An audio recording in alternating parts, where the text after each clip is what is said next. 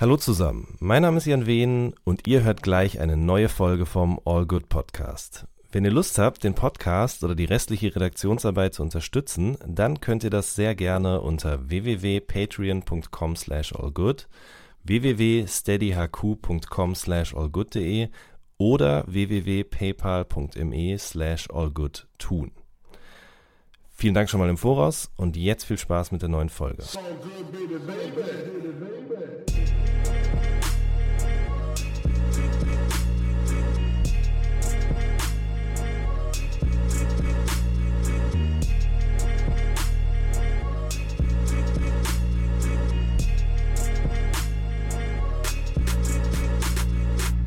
Hallo zusammen, mein Name ist Jan Wehn und ihr hört eine neue Folge vom All Good Podcast. Ich bin heute zu Gast bei einem jungen Mann, der am 27.07. sein neues Album Agora rausbringt. Die Rede ist von Schimmel. Ich grüße dich. Moin. Na?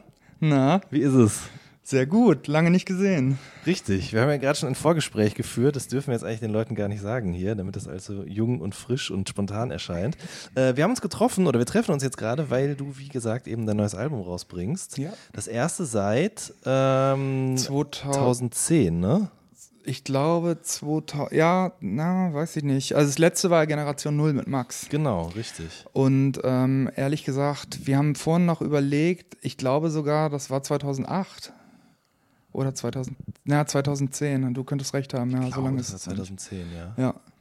Ja, ähm, lang ist es her auf jeden Fall. Ja, acht Aha. Jahre. Ja, stimmt. Vor allen Dingen, dieses Album ist ja schon des Öfteren, zwar nicht in dieser Form, aber immer wieder angekündigt worden, ne? Ja.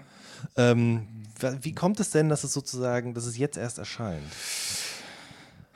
Ja, also. Ähm, Weil in der Mache ist es ja schon länger. Ja, das ist schon Fall. ewig in der Mache. Und manche Songs sind tatsächlich auch übelst alt schon. Also tatsächlich nicht von der Produktion, aber teilweise sind die Songs vor fünf Jahren geschrieben oder sowas. Mhm. Ähm, ich habe damals ja noch in Bremen gewohnt, als wir Generation Null gemacht haben und äh, bin dann ja nach Düsseldorf gezogen 2012. Mhm. Hab dann eine, ich sag mal, ich sag mal so, eine Auszeit gehabt von sehr vielen Sachen, ähm, mhm. musste aus Bremen auf jeden Fall dringend weg und äh, brauchte eine neue Umgebung ähm, um auch ja, neue Gedanken und ähm, neue Motivation irgendwie zu schöpfen. Ja, und dieser ganze Prozess, der wird auch irgendwie vom Album dokumentiert. Ähm, wir sitzen ja jetzt in Hamburg. Mhm. Also, wie, wie, man äh, sozusagen merkt, äh, bin ich dann wieder aus Düsseldorf weggezogen. Aber diese ganze Zeit und der ganze Umbruch, der auch irgendwie bei mir ähm, so im Kopf losge los gewesen ist, der ist mit dem Album ganz gut dokumentiert. Ähm, mhm. Ähm, Zusätzlich hat es ein bisschen gedauert, ähm, dass ich so mit äh, Felix und Sebastian, äh, also Gunnar und äh, Felix, die das Album produziert haben, ähm, wirklich dran arbeiten konnte. Die beiden hatten auch viel zu tun und wir haben uns auch erst so vor drei Jahren richtig gefunden und angefangen an dem Album mhm. zu arbeiten. Und das waren genau die richtigen Leute dafür. Okay. Da sprechen wir gleich drüber. Vielleicht erzählst du dann mal noch kurz, was dann nach Generation Null passiert ist. Also ihr habt das Album rausgebracht ja. und danach ist dann erstmal von dir rap-technisch nichts gekommen. Woran ja. lag das denn genau? Also hast du dir ganz bewusst auch diese Auszeit vom Rappen genommen, wie du es gerade so angedeutet hast, dass du auf so ein paar Sachen verzichtet hast? Ja, also in der Zeit damals, ähm, das war ja auch eine Zeit, da war ich Anfang 20 und war mhm. ähm, extrem viel unterwegs, ähm, in Bremen und in meinem Leben auch. Also ich wusste nicht so richtig, wohin geht die Reise. Ähm, damals war ja Musik, sage ich mal, hat oder Rap-Musik hat einen ganz anderen Stellenwert gehabt mhm. in der Szene und in der Gesellschaft. Äh, und ja, ich wusste nicht so richtig, ob das meine Zukunft bestimmen soll. Und mhm. damals hat man auch noch nicht geahnt, dass es das jemals kann. Mhm weil du damals einfach noch nicht so viel Geld damit verdienen konntest und noch nicht so viel Geld damit verdient hast. Und ich meine, du hast ja, um, wenn ich es kurz sagen darf, du hast ja neben der Musik oder zusätzlich zur Musik eben auch äh, Ausbildung gemacht und genau. gejobbt, einfach ja. ganz normal. Ne? Ja, das ist auch mega wichtig für mich gewesen, weil ja. ich komme aus einem sehr soliden Elternhaus. Ähm, da war Arbeiten wichtig. Ähm, das war wichtig, dass man irgendwie seine Brötchen rankarrt und äh, wobei meine Eltern mir immer sehr viel Freiheiten gelassen haben, mhm. gibt dann das zu denken irgendwie so, ne? Mhm. Ja, genau. Und äh, deswegen gingen damals sehr viele Überlegungen in mir vor. So, machst mhm. du Musik, gehst du arbeiten, suchst dir einen soliden Job. Ähm, ja, das waren so Überlegungen, einfach, die mich beschäftigt und auch aufgehalten haben damals, ja. Ähm, auch, weil solche Überlegungen dann irgendwie die Art und Weise, Musik zu machen, beeinflussen, bewusst oder unbewusst? Voll, total. Musik hat sich ja auch geändert. Ähm, mhm. Ich sag mal, Rapmusik hat sich komplett geändert. Ähm, und ich wollte so eine Musik ich, nicht machen, wie sie damals irgendwie so sich geändert hat. Das war nicht, äh, nicht unbedingt mein Ding. Ich habe auch in der Szene auf einmal Dinge gesehen, ähm, die ich, wie ich es nicht gelernt habe. Ich sag mal so, der Antrieb war ein anderer. Der Antrieb war eher Zusammenhalt und Leute kennenlernen und zusammen gute Musik machen. Und mhm da kamen sehr viele Sachen auf, die einfach negativ waren und mich auch irgendwie gebremst haben da drin. Mhm. Zum Beispiel? Ja, wenn man, wenn man sich mal überlegt, ähm, also die Leute fingen irgend, also Gangster-Rap kam ja ganz klar hoch mhm. und ich hatte irgendwann das Gefühl, die Leute arbeiten eher gegeneinander und äh, weiß ich nicht, ich habe dieses, ich habe das vermisst, weißt du, wo, du triffst dich am Wochenende, fährst zu irgendwelchen äh, Leuten, gehst miteinander malen, auch das habe ich damals auch noch viel mhm. gemacht. Arbeitest zusammen an irgendwelchen Musiksachen, Freestyles zusammen, äh, Raps zusammen und äh, arbeitest irgendwie zusammen gegen die Gesellschaft und gegen andere. Mhm. Und als auf einmal Leute angefangen haben, gegeneinander zu arbeiten, das fand ich einfach nicht so geil, weißt du, wenn du auf einmal auf Konzerten Leute ausgepfiffen wurden oder so. Und ähm, also mir ist das nicht passiert, aber ich finde schon, dass das so ein kleiner Wandel war in der Gesellschaft mhm. einfach mhm. so. Was heißt Gesellschaft? Das ist nicht so ein Gesellschaftsding, es ist einfach ein Rap-Ding gewesen. Rap wurde ja auch ziemlich kommerzialisiert. Heute finde ich das eigentlich ganz nice, weil das neue Möglichkeiten mhm. eröffnet. Aber damals war ich halt so, ich meine, wie viele von uns auch waren, so Underground und äh, weiß nicht, ich rap ja auch auf dem Album zum Beispiel an einer Stelle, ich wollte nie irgendeinen von meinen Stars in der Juice sehen, so. Richtig, äh, da wollte ich noch drauf zu sprechen kommen, ja. Ja, also, ja. um da, dem vielleicht vorweg zu, zu kommen, ja, das ist jetzt irgendwie kein Diss oder so. Es war einfach damals so, dass ich es umso geiler fand, je unbekannter die Künstler sind. Und mhm. äh, ich habe die Juice selber immer mega geliebt und gekauft und feiere sie auch immer noch. Aber ähm, damals wollten wir das nicht, weißt du? Also wir fanden das geil, Musik zu hören, ähm, die du mitbringst im schäbigen Ghetto Blaster mit dem Tape drin und keiner kennt es. So. Das mhm. waren halt, das war der Anreiz und das, was, das war, was mega fett ist.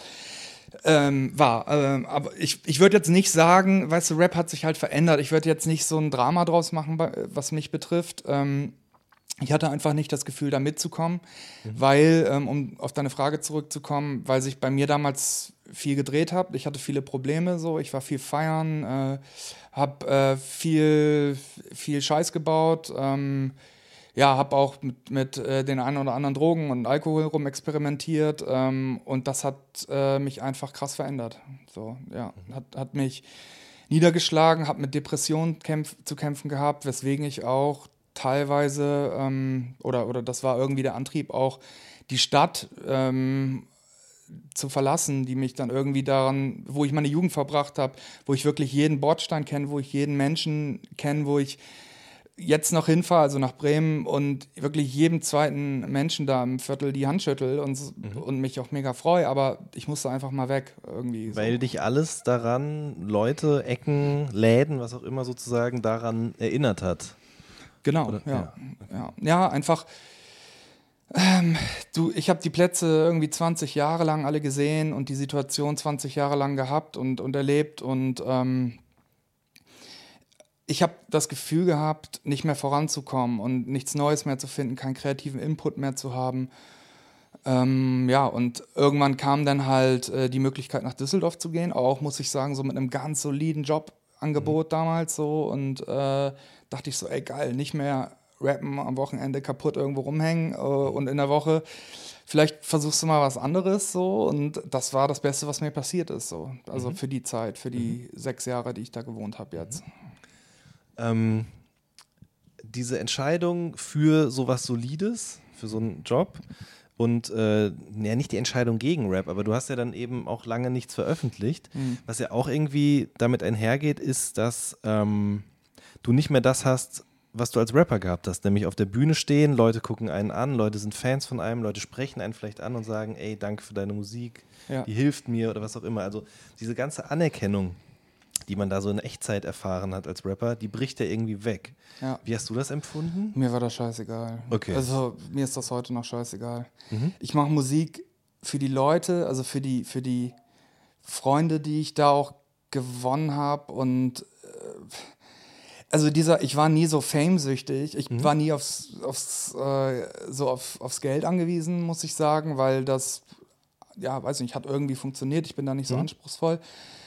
Und jetzt so diese Sucht zu haben, vor 1000, 2000, 3000 Leute zu spielen, wie es auch zu der Selfmade-Zeit damals war, hat mich nie gepackt. So, ich stehe dann lieber irgendwie vor zehn geilen Leuten und die checken, was ich will. Ne? Also finde ich irgendwie einen, einen schöneren Gedanken und äh, primär nach wie vor, und das habe ich mit der Platte extrem wiedergefunden, ging es mir darum, mit, mit coolen Leuten Musik zu machen, irgendwie so. Ne? Und wenn du dir jetzt die Leute mal anguckst, die an der Platte mitgearbeitet haben, also es sind wirklich alles mega geile, lockere Leute, die auch an dieselbe Sache glauben, dieselbe Einstellung haben. Und so ohne Getue, weißt du, ohne irgendwie, wer's, wer, wer fühlt sich geiler, wer, wer liefert äh, hier irgendwie, wer, wer ist irgendwie, hat den und den Fame und so einfach coole Leute, die Bock hatten, da mitzuarbeiten. Habe ich an jeder Ecke gemerkt und danach habe ich auch aussortiert vorher. Deswegen bin auch nur ich auf dem Album. nein, Quatsch. Nein, nein. Das, ja. Ähm, ja, dann lass, erzähl doch mal ein bisschen darüber. Also du hast angefangen vor fünf Jahren, meinst du eben Ja, gerade genau. so. Okay. Ja.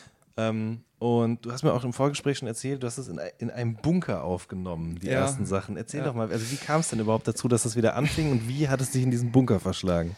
Ja, wir hatten in Bremen ähm, mit zehn Leuten ähm, in Sebalsbrück in Bremen äh, einen Bunker gemietet, einen alten Zoobunker, wo wir sowas wie ein Studio aufgebaut haben, mit in erster Linie rumhängen, Party machen, irgendwie Beamer und ja, rumhängen irgendwie so. Und da haben wir halt ein Studio so mit den ganzen Leuten aus Bremen Ost aufgebaut. Das gibt es auch immer noch. Und äh, da habe ich dann gepennt damals zu der Zeit auf einer richtig abgewichsten Couch, die wir vom Sperrmüll haben. Wirklich so nächtelang, wochenlang gepennt und äh, wie früher, also ich war es anders gewohnt in der Zeit von Selfmade. Da bin ich nach Düsseldorf gefahren und habe unter Druck, nicht unter Druck von Selfmade, aber unter Druck, weil du halt einfach zwei Tage nur da warst im klar. Studio, ähm, das Album aufgenommen. Ähm, und dann bin ich wieder zurück, freitags hin, sonntags zurück. Und jetzt war es auf einmal so, ich hatte Zeit, weil ähm, ich nicht gearbeitet habe damals, weil ich mega faul war und äh, voll in den Tag reinleben konnte.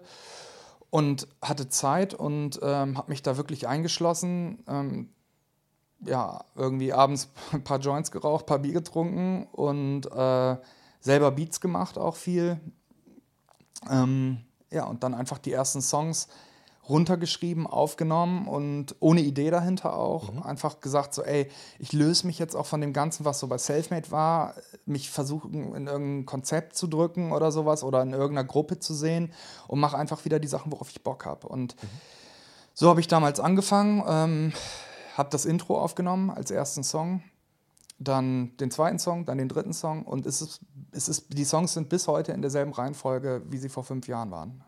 Ne? Also ähm, genau, so, so war das damals und habe dann in diesem Bunker, ähm, hatte natürlich ein Zuhause, also ich will jetzt nicht so Penner äh, mäßig irgendwie rüberkommen, äh, habe natürlich ein Zuhause gehabt, aber das ist eine, das, so, das waren meine Jungs so, das war die, das sind Leute, mit denen ich groß geworden bin, ähm, die ich kenne, seitdem ich null bin eigentlich so und äh, das war ein mega geiles Umfeld, um da Musik zu machen und ähm, anzufangen, an diesem Album zu arbeiten. Wobei es dann erst in Düsseldorf richtig reifen konnte, sage ich mal. So, da habe ich dann erst gecheckt, wie die Idee dahinter sein könnte. Okay. Und dann eben weitergemacht, selber produziert auch noch weiterhin. Ja. Und wie kam dann die Idee auf zu sagen, okay, ich setze mich jetzt mit jemand anderem noch zusammen, der vielleicht das musikalisch nochmal neu aufbereitet? Ja. Ähm, ja, also ähm, die beiden von Oh My, die haben ja schon an äh, Generation Null mitgearbeitet, vor allem Gunner.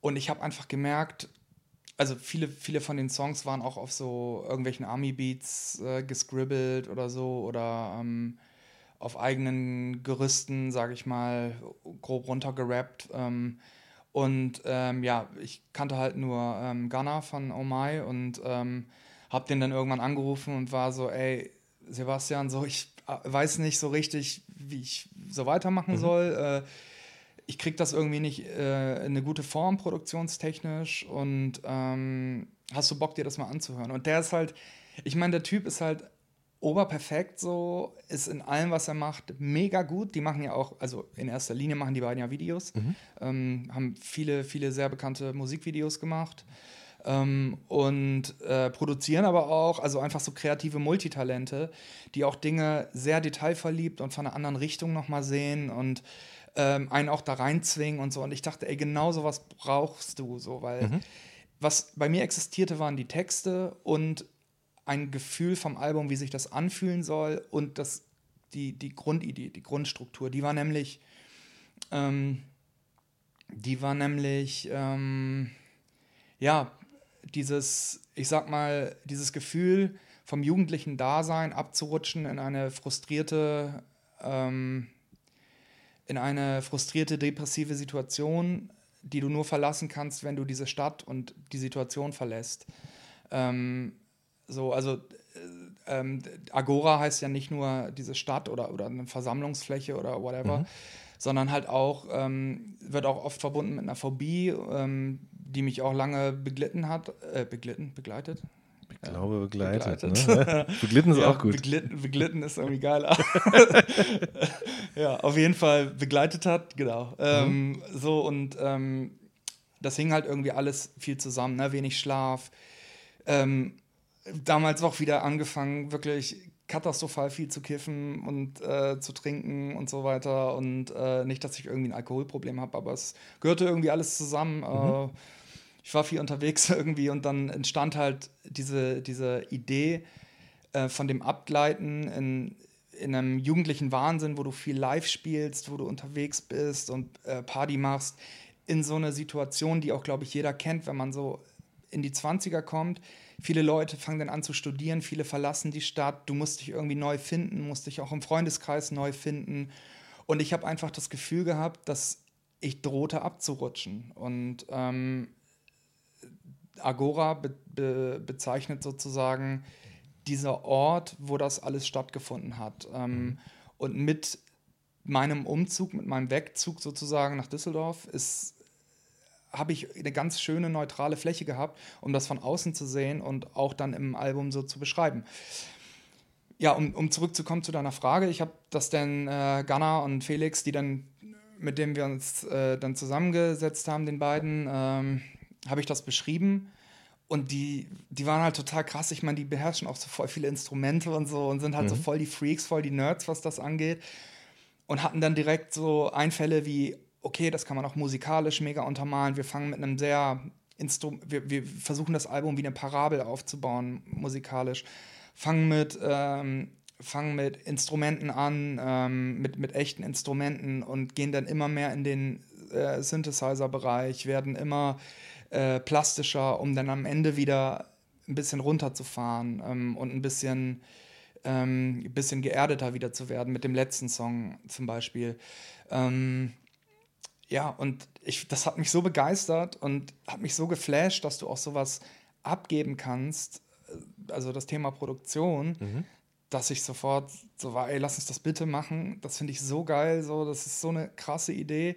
Die beiden haben losgelegt, ich habe die ersten Songs bekommen und war mega geflasht. So. Mhm. Ja. Haben die dann auf deine A Cappellas quasi das da drumherum gebaut oder wie lief das ab? Ja, genau. Ja. Ach krass, okay. Ähm, teilweise auch nicht. Also mhm. zum Großteil ein paar Songs, da haben die das so gebaut. Ähm, zum Beispiel bei äh, dem Intro mhm. auch.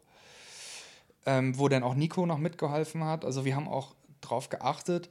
In dem Intro sind viele Streicher so. Und mhm. Nico, der kann das halt spielen. So. Der ist, äh, der ist Musiker und äh, da haben wir dann auch gesagt, so, ey, wir suchen einen korrekten Dude, so, der mega gut ist in dem, was er tut der Streicher beherrscht und ähm, haben dann Nico geholt, genauso wie wir ähm, in anderen Songs einen Chor geholt haben, zum Beispiel, mhm. ne? oder ähm, äh, Gitar Gitarristen oder solche mhm. Sachen einfach. Ne?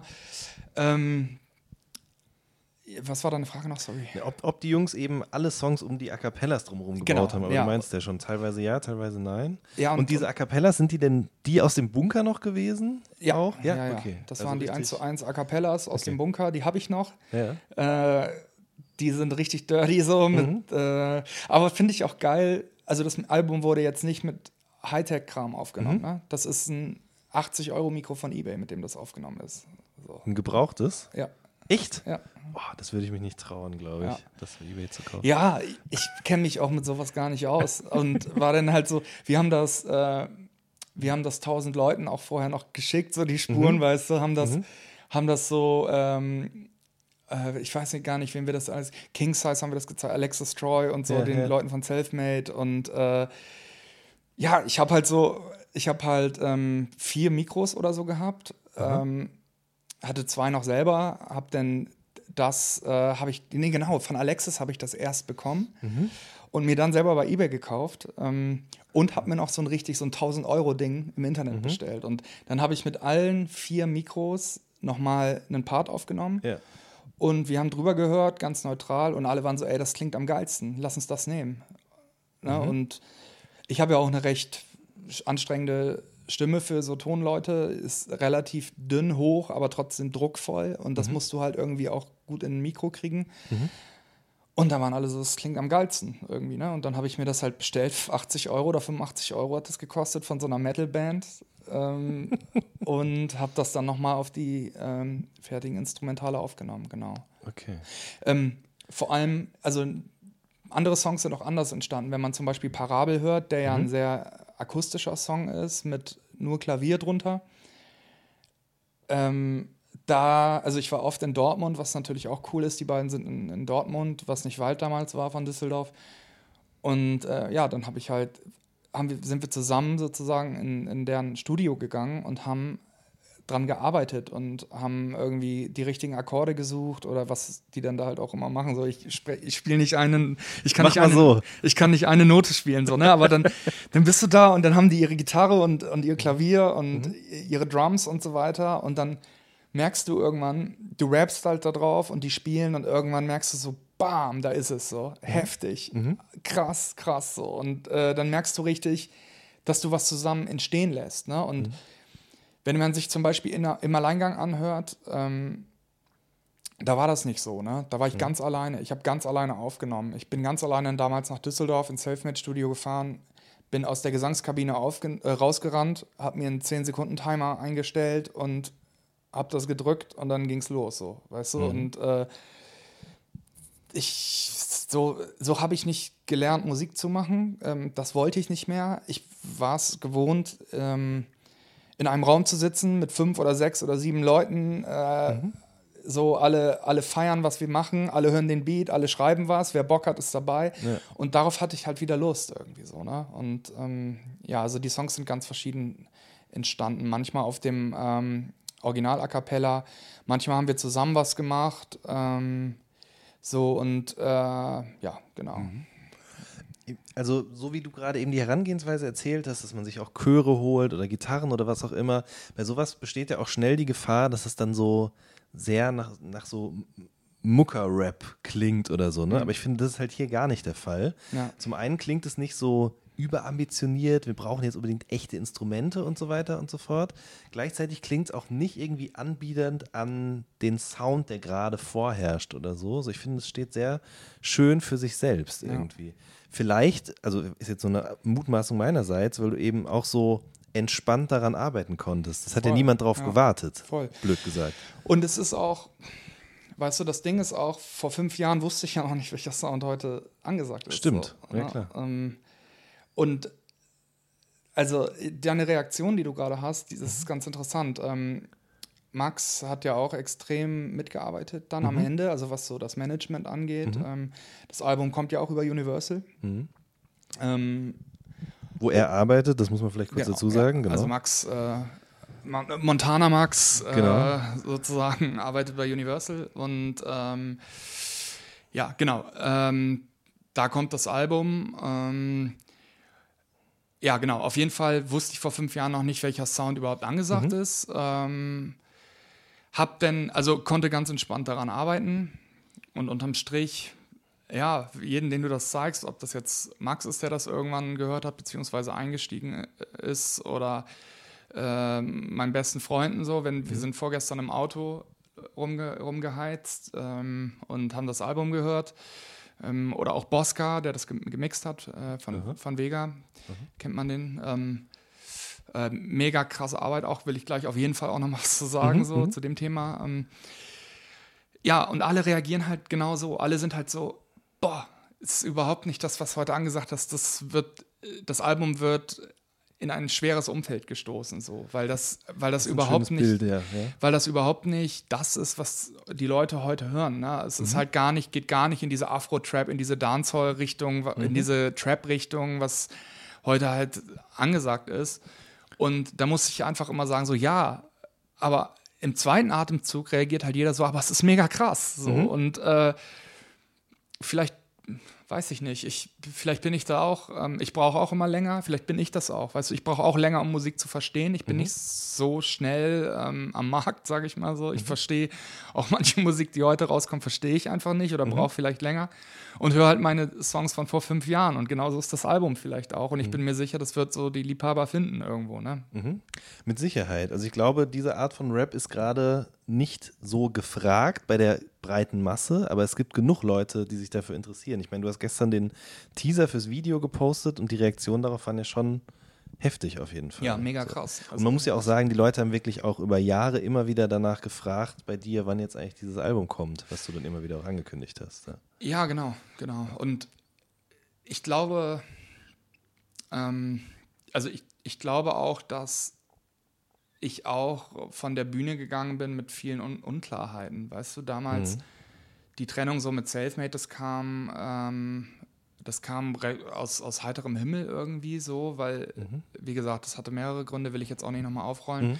Ähm, aber ähm, ich bin froh, jetzt auch an dem Album anders daran arbeiten zu können ähm, als bei Selfmade. Mhm ich will da nicht, ich will nicht sagen, dass das irgendwie nicht, nicht gut war oder so. Im mhm. Gegenteil, die waren, mhm. haben immer mega gute Arbeit geleistet, die Jungs. So mhm. auch vor allem die im Background. So, mhm. wir verstehen uns gut, es war immer extrem gut. Ähm, aber es war auch damals für mich schwierig, weil ähm, du, ich war halt in einem Umfeld mit Kollega und Favorite, was einfach auch nicht so mein Umfeld war, um die nicht, ich will die nicht schlecht machen, die, mhm. die haben, äh, ich meine, der Erfolg spricht für sich so, ne? Ja. Aber ich bin nicht dieser Entertainer und dieser, äh, weißt du, ich kann das nicht, mich so, äh, mich kannst du nicht im Gespräch irgendwie, sag ich mal, an, an einen Pokertisch setzen und ich quatsch dich voll und unterhalte dich so. Ich unterhalte mich, oder ich kann eher, glaube ich, was andere Themen angeht, ähm, damit besser umgehen irgendwie mhm. so. Und das mhm. war von daher, würde ich sagen, ähm, hätte ich das im Nachhinein anders gemacht, aber wir wussten es ja alle nicht besser damals. Ja, klar. Ne? Und mhm. ähm, ja. Jetzt hast du gerade schon Bosca angesprochen. Ähm, wie, wie kam, Shoutout an Davut von TV Straßensound, wie kam der Kontakt zustande äh, zu Bosca? Ja. Äh, Und ich wusste überhaupt nicht, dass der sich überhaupt so im Bereich Audiophilie sozusagen äh, betätigt. Ich weiß gar nicht, ob er das selber wusste. Nein. Erzähl mal. Äh, ja, wir waren, ähm, also das Album stand dann irgendwann, mhm. äh, das war fertig und äh, ja, wir standen da also zu dritt und hatten ein Album fertig. Mhm. Äh, das klang scheiße, die Instrumente waren alle da und das war auch cool, mhm. aber es klang einfach scheiße und keiner von uns hat Ahnung von Mix und Master mhm. ähm, und keiner von uns hat Ahnung, wie man sowas vertreibt oder damit rausgeht oder ähm, an, an die Leute äh, geht. Und da gab es mehrere Überlegungen. Ähm, ja, die, ähm, also mir war es, unterm Strich war es mir wichtig, dass wir, ich hatte das Gefühl, das ist ein richtig gutes Album, das ist mein bestes Album, was ich hier mhm. gemacht habe. Und auch die Liebe, die so die beiden von Oh My da reingesteckt haben und den Spirit, der da drüber stand, nämlich mit coolen Leuten zusammenzuarbeiten, die Bock auf das Projekt haben, mhm. ohne monetäre oder ähm, irgendwelche anderen Motivationen, sondern einfach nur Lust haben, Musik zu machen, das dürfen wir nicht verschenken. Also mhm. äh, heißt, ich wollte nicht einfach zu irgendeinem ähm, äh, Engineer gehen oder, oder irg irgendwen, den ich nicht kannte mhm. und ähm, sagen so, ey, kannst du es mischen, kostet Summe X, hier hast du das Album, fertig. Ja. Ähm, wir wollten aber trotzdem jemanden, ähm, der Ahnung davon hat und das gut macht, aber der das Projekt sieht und ganz viel Detail auch da reinsteckt und motiviert ist, mhm. was Geiles abzuliefern. Und genau das ähm, habe ich äh, Max erzählt, der ja sowieso in, in, einem Umfeld steckt, wo er andauernd mit solchen Leuten zu tun hat und mhm. äh, sowieso Gott und die Welt kennt. Mm. Und äh, der war halt direkt so, ey, hast du das Vega-Album gehört? Ähm, das war damals noch nicht raus, also nein. Mhm. äh, und äh, dann war er so, ja, ich schick dir mal ein paar Songs mhm. ähm, oder gib dir mal ein paar Songs zum Anhören, hör dir das mal an und sag mal, wie du das findest. Weil ich sag mal so, Vega, Vega und meine Musik ist jetzt auch nicht so weit voneinander mhm. entfernt, klang, sagen, klangtechnisch so. Das ist schon eher noch was, ähm, was sage ich mal, sich ähnelt im Gegensatz zu vielen anderen Sachen, mhm. die jetzt ähm, gerade so rauskommen. Und ich fand's oberkrass. So damals kam halt äh, so das erste Video von Vega raus und ich fand es mega heftig. Und das da war, Intro, oder? Ja, genau. Ja. Dieses Intro, ähm, was ja auch so ein sehr sehr pompös, also eigentlich ist es sehr mit dem, dem Agora-Intro. Äh, ja, stimmt. Äh, ähm, Kann man gut äh, vergleichen. Sehr ähnlich ja. so, mhm. ne? Und ähm, ja, ähm, da, dann war Max halt so, ja, das hat Bosca gemischt. Bosca sagte mir was, so Rap-mäßig, mhm. äh, von Vega noch, so über, über die ganze Ecke. Und ähm, dann äh, war halt äh, Max so, ja, check doch mal mit dem so, ob der da Bock drauf hat. Ich, mhm. Max meinte auch so, dass der, äh, ähm, ich weiß es gar nicht, so, also gar nicht aus so einer, wie du es gerade gesagt hast, so einer ähm, äh, to Toningenieur-Ecke kommt. Mhm. Aber Max meinte, das klang geil, check mal mit dem so. Und dann haben wir uns hier in Hamburg auf der Vega-Tour äh, getroffen. Mhm. Ähm, Vega habe ich auch, glaube ich, sogar das erste Mal äh, kennengelernt dann. Ach was. Okay. Äh, wir haben uns irgendwie immer verpasst und Aha. nie so richtig. Äh, wir haben uns einmal bei, äh, bei einem Werder gegen Frankfurt Spiel. Sehr ungünstige äh, aber eher in einer anderen, ja. genau, äh, eher in einer anderen ähm, Konstellation ja. getroffen. Ähm, ja, ich war ja früher auch noch mehr Fußballnerd, als mhm. ich es heute bin so und ähm, ja, auf jeden Fall war ich dann bei der Tour und es war halt oberkrass. Also mhm. die Jungs waren so nett. Ich kam da rein und alle wirklich so mich, mich abgeholt und dann so geil, dass wir uns mal kennenlernen, heftig und dann mhm. hier in Hamburg mega cool. Alle super, super korrekte, geile Jungs und ich war sofort, Alter, mit solchen Leuten will ich arbeiten. Mhm. Gar nicht auf Musik betrachtet oder so, sondern einfach cooles Umfeld, ja. man kann ehrlich sein miteinander und so und das wollte ich. Und dann war es witzigerweise so, dass Bosca ähm, die ersten zwei, drei Songs ähm, gemixt hat und ähm, wir ihm auch gesagt haben, mach einfach mal, wie du denkst und wenn mhm. du Ideen hast, bring die gerne ein, äh, bring die gerne rein. Mhm. Und dann haben wir halt die ersten Songs bekommen und ähm, meine Ohren sind eh gefickt, so ich habe einen Tinnitus seit zehn okay. Jahren und bin voll im Arsch, so was meine Ohren angeht. Ja, und Gunnar und Felix waren halt so, Alter, wie krass ist das denn? Also die waren wirklich oberheftig begeistert und die beiden haben wirklich Ahnung von Sound. Ähm ja, das stimmt. Sebastian will mich auch immer noch zu sich einladen, damit ich mal das Frank Ocean Album auf seinen Boxen hören ja, soll. Ist, Weil ich mir da ja auch nichts draus mache und das irgendwo, glaube ich, im Podcast mal erzählt habe. Dann hat er mir geschrieben und meinte, das kann ich nicht fassen. Du musst zu mir kommen und dir mal auf einer vernünftigen Anlage gute Musik anhören. Das kannst du bei dem definitiv. Ja? Okay. Also der hat richtig so einen Sessel, weißt du, der in der Mitte steht und dann so eine äh Und dann richtiger Zentimeterabstand oder was und so. ja, äh, ja, genau. Also der ist einfach ähm, auch irgendwie Freak bei sowas, mhm. kauft okay, sich dann so, kauft sich dann so Nadeln für Summe XY und irgendwelche Aha. Sachen, wo ich gar nicht, irgendwelche Wandler oder was, wo ich gar nicht weiß, was das ist. So. Der Verstärker muss bestimmt auch vorheizen und so, wie beim Backofen, das gibt's auch. ja, diese Kondensatoren yeah, und so, ne? genau, ne? Ja. Nee, nee, so krass ist es auch nicht, aber okay. der hat auf jeden Fall Ahnung. Okay. Und, äh, und, der fand das gut. Und der, die fanden es mega, ja. so die beiden. Ähm, ich kann mich nur auf mein Gehör verlassen und mhm. fand es halt auch obergeil und dann haben wir das gemacht. Mhm. Ja, und ähm, die Arbeit, die Zusammenarbeit war extrem easy. Ich bin begeistert, würde jederzeit wieder zu Bosca gehen, wenn ich neue Songs habe. Also es klingt mega. So, einfach perfekt. Sehr gut. Auch was Master angeht, also ähm, Volker, ähm, also Idea, mhm. der das gemastert hat, ähm, genauso verliebt drin, mich angerufen und dann war der so, Alter, der und der Song heftig. Ich, mach, ich pack da den und den Klang rein. Einfach eine eigene Idee gehabt, die entstanden ist mhm. dazu. Wir arbeiten auch schon lange mit dem und finden halt, was der macht, total krass so und würde ich auch jederzeit wieder machen. Also einfach rund und was Gutes abgeliefert, meiner Meinung nach. Mhm. Sehr schön.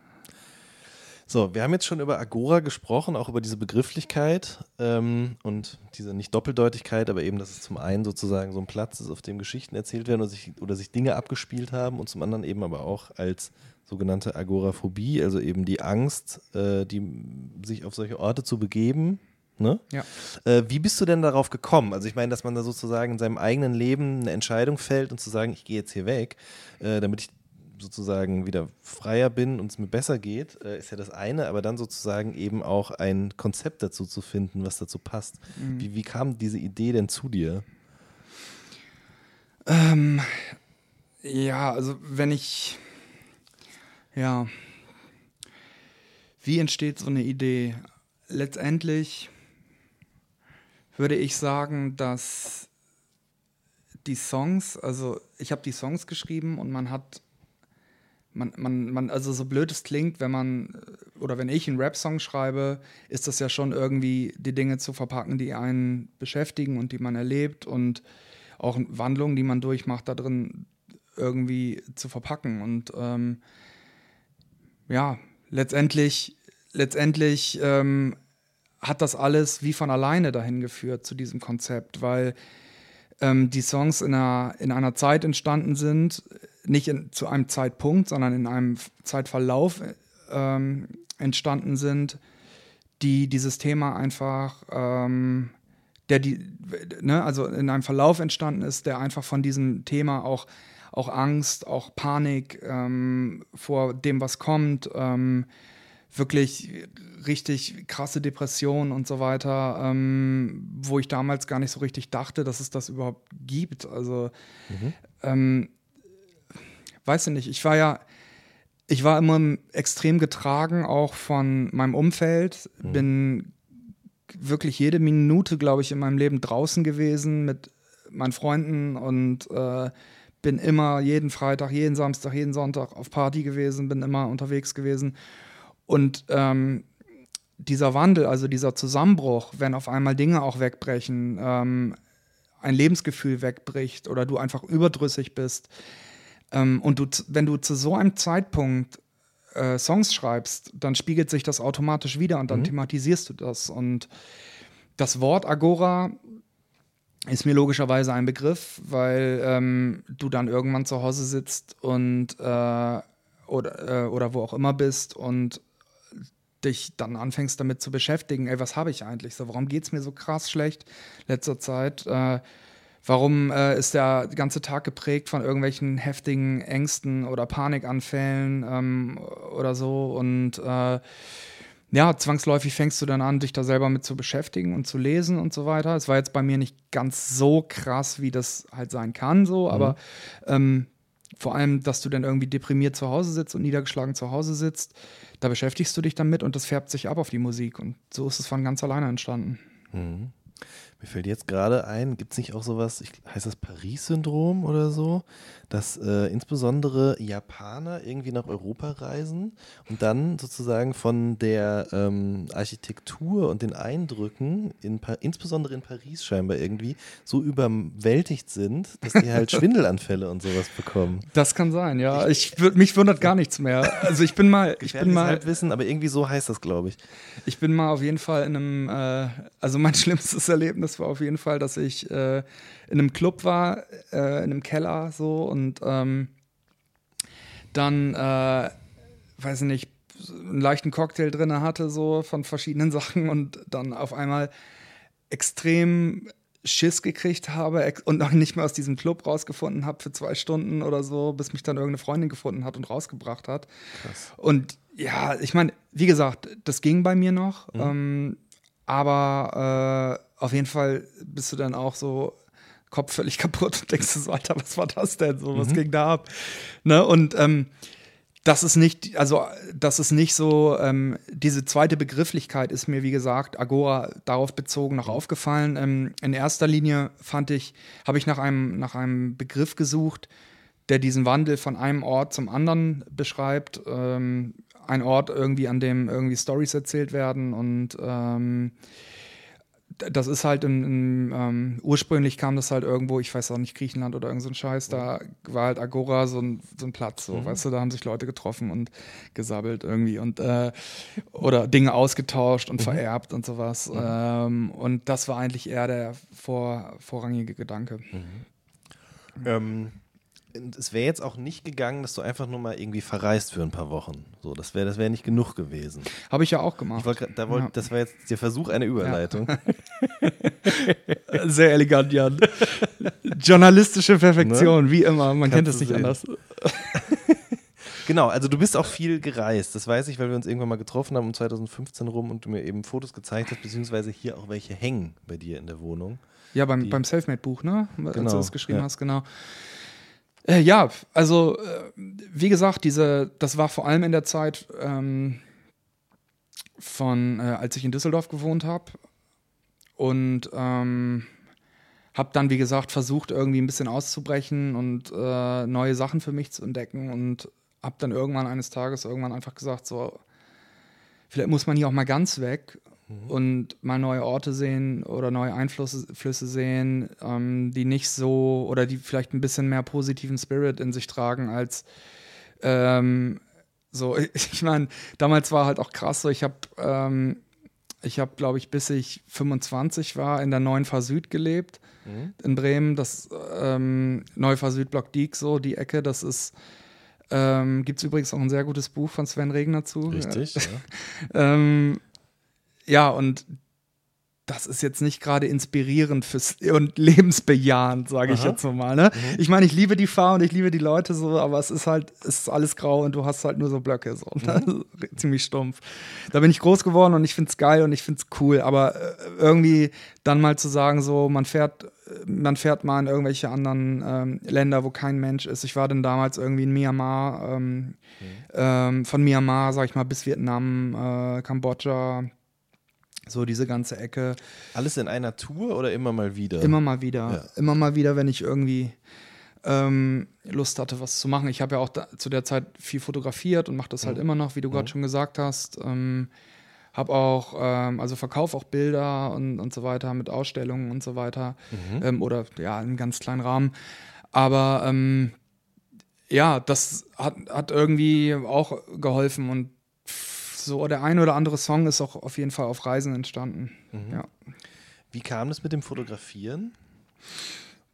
Ja, einfach auch so vom, so äh, aus dem Elternhaus teilweise so. Mhm. Mein Vater fotografiert viel.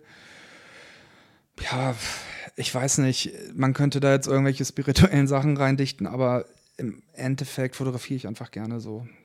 Also auch schon, weiß ich nicht, als 10, 12, 13-Jähriger? Ja, auf jeden ja? Fall. Okay. Also auch schon mit sechs mit sieben. Okay. Ja. Damals noch analog, nehme ja, ich dann an. Genau. Ja. Aber schon mit Spiegelreflex oder ja, nur mit so einer. Okay. Also, ähm, ja, also mit, mit ich habe auch noch mit, also ich fotografiere viel mit Film auch wieder. Ich weiß, das mhm. kommt jetzt wieder und es klingt dann so nach Hipster und äh, was weiß ich so, aber ähm, ich fand das auch nice. Mhm. Ähm, also ich habe das so richtig auch erst wieder entdeckt, so mit ähm, 2012 oder so, mhm. ähm, als ich auch nach Düsseldorf gegangen bin. Ähm, und auch bewusst dann analog, weil ich so war, gerade passt auch zu dem Thema so ein bisschen überdrüssig von der Flut der ganzen Sachen und ähm, der tausend Bilder auf meinem Handy und so weiter und einfach mal wieder so sagen, so, egal, so 30 Bilder, 32 Bilder, 36 Bilder, gehst du abends raus, so, schießt die weg und dann ähm, lässt du die entwickeln, so. Mhm. Ja. Hier übrigens beim Butni nebenan habe ich mal Bilder falsch entwickelt, die liegen danach, die kosten 180 Euro. Einfach was Falsches angekreuzt, ey. Falsches Papier oder was? Ja, irgendwas falsch angekreuzt. Und jetzt seitdem liegen die da so. Ich glaube, ich zock die irgendwann. Du bist hingegangen, hast gesehen, oh, ist ganz schön teuer, und dann wieder hin. Ja, einfach so, genau. Einfach so hin und dann so, so ein dünner Umschlag, weißt du, und dann, oh Gott, scheiße, Alter, 180 Euro. Was habe ich denn da angekreuzt? So durchgeguckt, paar Snappies gemacht, wieder reingelegt, Abfahrt. ähm, ich fotografiere auch für mich so ein bisschen und habe auch damals mit analogen Sachen, also analogen Kameras angefangen und ähm, wollte halt auch so mit Tiefenschärfe und so einem Kram und mit Blende und weiß nicht was alles experimentieren. Aber meinte mein Vater auch so, ja, pass auf, nimmst du dir jetzt einen Block, schreibst 36 Ziffern drauf und dann schreibst du immer hinter, bei welchem Bild du welche Einstellung oder so benutzt hast, weil im digitalen Zeitalter braucht man das ja nicht mhm, mehr. Da sind ja stimmt, alle Informationen ja. auf dem Bild gespeichert. Aber wie hast du das denn gemacht? Also einfach nach Gefühl oder? Äh, ja, ich glaube, also ich habe damals, äh, ich sag mal so, die ersten Bilder, die ich abgeholt habe, waren halt total für den Arsch. Dann wieder nach mhm. Jahren mal wieder eine Kamera genommen. Ich habe noch so eine alte Pentax, so ich habe die ganze Schublade voll mit alten Kameras. Mhm. Mm, ja, und einfach probiert und äh, da ich auch eine digitale Spiegelreflex habe, konnte ich, habe ich immer mal das, mal das ja. gemacht und dann lernst du einfach. Ne? Okay, ja. verstehe. Also wenn du die Schublade voll hast, wirst du aber ja trotzdem irgendwie ein Modell oder so haben, mit dem du gerne oder am liebsten. Ich mittlerweile, mittlerweile muss ich ehrlich sagen digital so. Ja? Ich habe jetzt, okay. äh, ich habe jetzt meine Nikon D57 und mhm. finde die nice so. Damit kann ich alles machen, was ich will und ja. Okay. Bearbeitest du dann noch viel nach? Ja. Ja. Okay. Also würde ich lügen, wenn ich sagen würde, nein. Ähm, das ist nämlich auch, weißt du, also das ist zumindest mein Gefühl. Ich habe so eine, auch einen Spiegelreflex, fotografiere damit, dann mache ich irgendwie natürlich statt einem direkt fünf Bilder, ja. nehme die alle auf den Rechner und dann sage ich mir, ja, bearbeite ich noch und das mache ich natürlich nie. Ja. Dann vergammeln sie da. Das, also was mir geholfen hat, ist, äh, wenn du irgendwie dir ein Projekt suchst, mhm.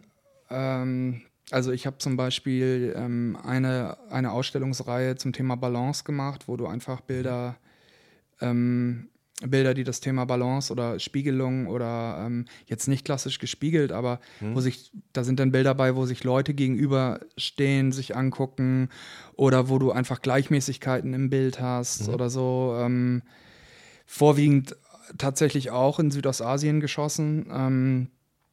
Es hilft dann, wenn du erstmal Bilder in eine Reihe bringst, ohne sie zu bearbeiten und sagst, so, äh, mhm. die stehen zumindest in einem thematischen Zusammenhang. Mhm. Und dann versuchst du die Bilder in eine Reihe zu bringen, weil wenn du Bilder einfach frei Schnauze anfängst zu bearbeiten, dann, ähm, ja, dann mhm. stehen die für sich, aber stehen nicht in einer Reihe. Und das ist letztendlich wie bei einem Album. Ähm, mhm. Du brauchst Song 1 bis 10 und nicht nur einen einzelnen Song, den du dann getrennt von den anderen mischen und mastern lässt, sozusagen. Ne? Ja. Schöner Gedanke, das stimmt, ja. Ähm, ganz am Anfang haben wir jetzt darüber gesprochen, oder du hast eben erzählt, dass du so den Eindruck hattest, dass Rap sich auf jeden Fall ein bisschen verändert hat. Ich erinnere mich auch noch an Laut.de-Interview, in dem du mal gesagt hast, dass äh, im Rap niemand sich was gönnt. Mhm. So gegenseitig. Das ja. passt ja ein bisschen zu dem, was du eben gerade auch gesagt hast, dass ja. so, so, ein Konkurrenzdenken reinkam. Ja, aber, aber, aber ja. Ähm, ich finde, das hat sich wieder ein bisschen gewandelt. Genau, da wollte so, ich jetzt nämlich drauf hinaus. Ja. sag doch mal was also, dazu. Ich finde, ich finde, es gab so ein, vielleicht lag das an mir oder der, der Zeit, aber ähm, ich finde, bis vor zwei, zwei Jahren oder so war es mhm. und die Zeit davor halt, das, ne, ähm, gab es eine ganz schwache Phase von Rap so von Deutschrap. Mhm. Ähm, ich will jetzt irgendwie keine Künstler sagen oder so, das ja. ist irgendwie nicht meine Art, aber ich fand zumindest, es hat mich abgeturnt und da kam nichts mehr, weißt du, es war immer nur noch dasselbe und so weiter und äh, einfach eine, eine, eine, schwere Phase für deutschen Rap. Und witzigerweise spiegeln das ganz viele Leute, die ich auch kenne, auch mhm. andere Musiker, die ich kenne, so, dass die die Zeit ganz furchtbar fanden, auch zum Musik machen. Mhm. Ähm, naja, und, und heute ist es anders irgendwie mhm. geworden. So, die Leute, A, verdienen die heute richtig Kohle damit. Es ist recht einfach.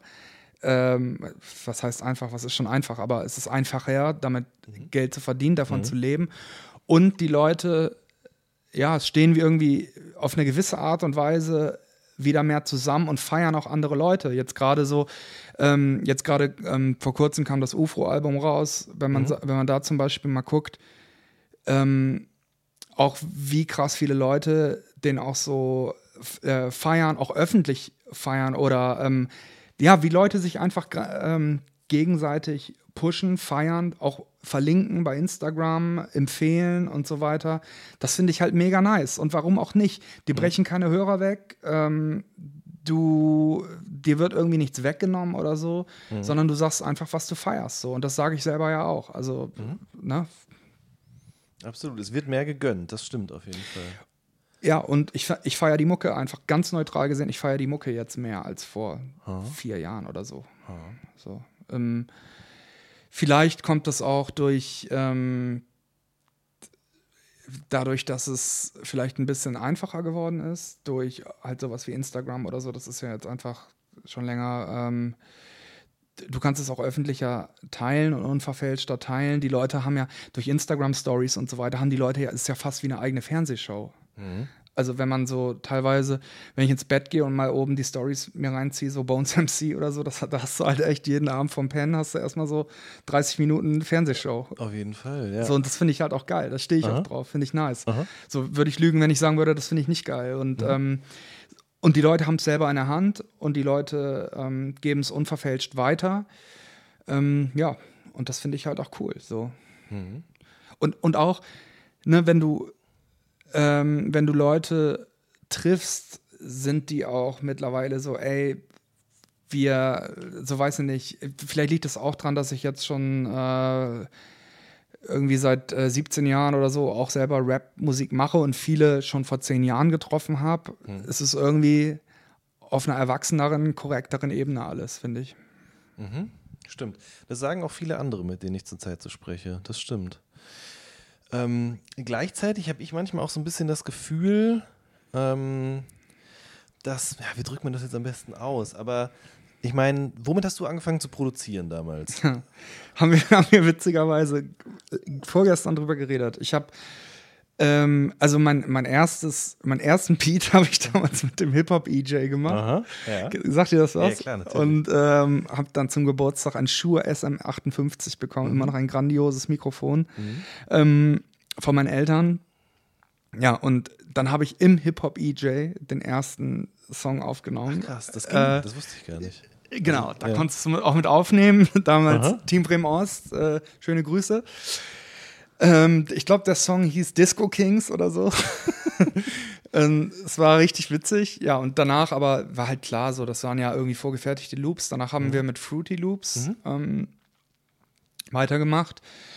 Und dann bin ich zu Cubase irgendwann gekommen, schon so vor zwölf Jahren. Ja. Aber auch da vor drei, vier Monaten, das Album wurde auch so in Cubase aufgenommen und so mhm. weiter. Mhm äh, vor drei, vier Monaten dachte ich so, ey, ich fand es irgendwie schon immer scheiße. Also zum, zum, zum Mixen und zum Aufnehmen und so voll geil, mhm. finde ich voll gut.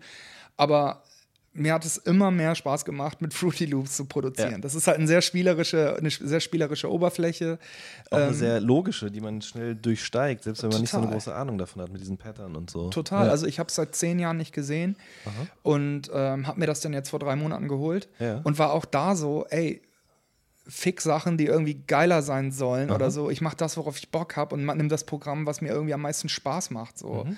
Und wenn das dann, dann kann da noch irgendwer kommen und sagen so, ja, aber du hast hier den äh, den äh, und den Sound, den das Programm ab, weiß ich nicht, habe ich auch keine Ahnung von. Aber auf jeden Fall, es macht mehr Spaß, Punkt. Ja, klar.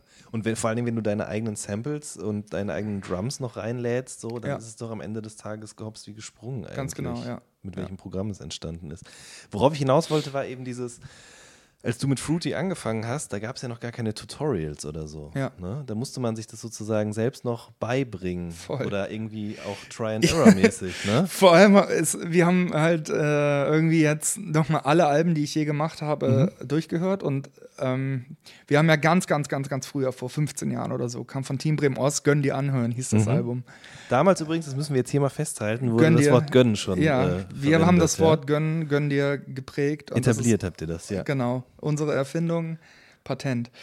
Nee, aber wenn man sich mal Gönn die anhören oder Totgesagte Leben länger, auch mein erstes Album. Mhm. Ich weiß gar nicht, ob das sogar auf Spotify ich glaube nicht, ne? Ich glaube nicht, nee, aber lege ich auch meine Hand nicht für ins Feuer. Ähm, ja, aber wenn man sich das anhört, das haben wir ja selber alles gemacht mhm. und es ist halt nicht gemixt und nicht gemastert, da ist kein Kompressor drauf und nix. Mhm. Es ist einfach ein Drittel der Lautstärke von aktuellen Songs, weil, da, weil wir einfach keinen Plan hatten. Mhm. Und wir saßen damals halt immer da und waren so, ey, wenn wir das, guck mal, daneben ist irgendwie so ein, weiß ich nicht, was man damals halt so gehört hat, so ein Tupac-Song oder mhm. sowas und der ist so mega laut, warum ist unser denn so leiser? Und dann haben wir halt den Masterregler immer so hochgedreht, dass der genauso laut ist wie der mhm. Tupac-Song. Und was natürlich, das klippt dann halt alles voll. So, ne? Das ist alles übersteuert. und haben halt einfach nicht gecheckt, Aha. warum das so ist. Und Aha. wir kannten keine Leute damals, ähm, die sich mit Musik beschäftigt haben oder mhm. die Ahnung von, von Musik hatten. und haben dann halt einfach ähm, im, im Internet, sowas gab es halt damals nicht so, mhm. als wir angefangen haben, gab es, ja klar gab es da Internet, aber da, da, hast du sowas nicht gefunden, so, ne? Mhm. Ähm, ja, und dann einfach leiser gedreht und jetzt ist das halt so voll wack, wenn man sich das reinzieht. ja. Und heute gehst du einfach auf YouTube und guckst dir halt ein Tutorial an, wie man einen Song richtig mastert. Ja. Und bekommst in 15 Minuten wahrscheinlich eine perfekte Anleitung dafür. Ja, das Problem ist halt, oder was heißt das Problem? Das ist ja das Gute so, mhm.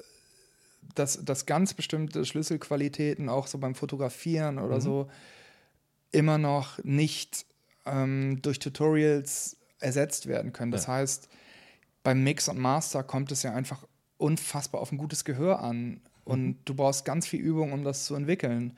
Und das habe ich nicht, mhm. ähm, weil, wie gesagt, meine Ohren sind absolut zerstört.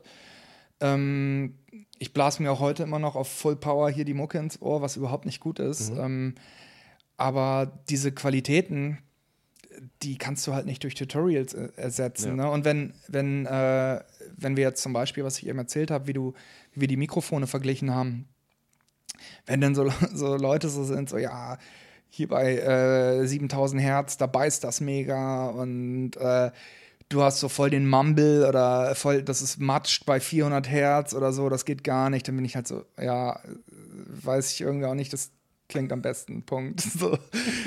Und am Endeffekt ist es das, was zählt. Mhm. Also, und deswegen lasse ich das einfach lieber von anderen Leuten machen, die da mhm. genau dieselbe äh, Passion reinstecken, wie ich beim irgendwie Texte schreiben oder konzeptionieren von einem Album. Ne? Mhm. Ja.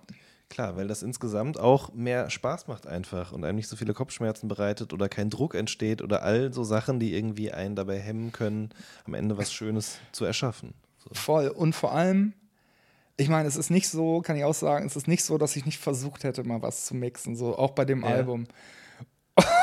dann, dann ähm, weiß ich nicht, dann, ich habe mir auch so Tutorials bei YouTube angeguckt mhm. und ähm, dann bist du so, ja, okay, Equalizer, ziehst schlechte Frequenzen raus, komprimierst es, packst gute Frequenzen rein, fertig. Irgendwie ein bisschen Hall und Delay mhm. drauf. So.